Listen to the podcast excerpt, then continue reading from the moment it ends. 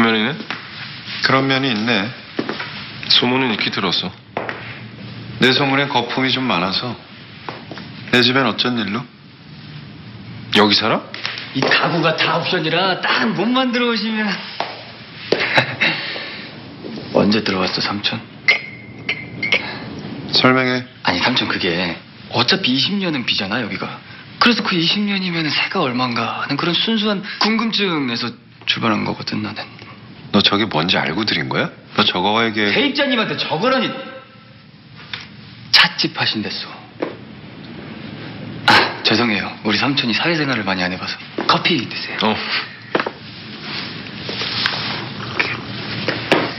아직 돈 안 받았어 마당에 세차 있던데. 세입자님 차야? 내 차 아닌데. 돈은 이미 다 줬고.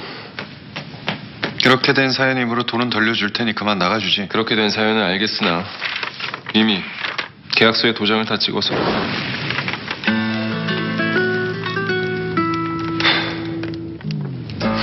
중요한 소리는 아니었길 바래. 방금 건 복사범, 원본은 부동산에. 짐은 내일 들어올 거야. 손 없는 날이거든.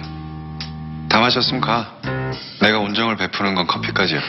들어가서 짐이나 싸. 20년치 짐이면 지금부터 싸도 되죠. 도깨비와 얼굴 붉히는 우를 범해보시겠다.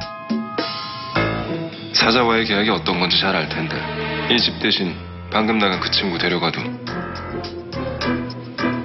할수 없네. 빈방 많으니까 써. 내 집이다 생각하고. 내 집이야. 내 집이야. 도깨비터에서 도깨비를 쫓아낼 수 있으면 어디 한번 화이팅.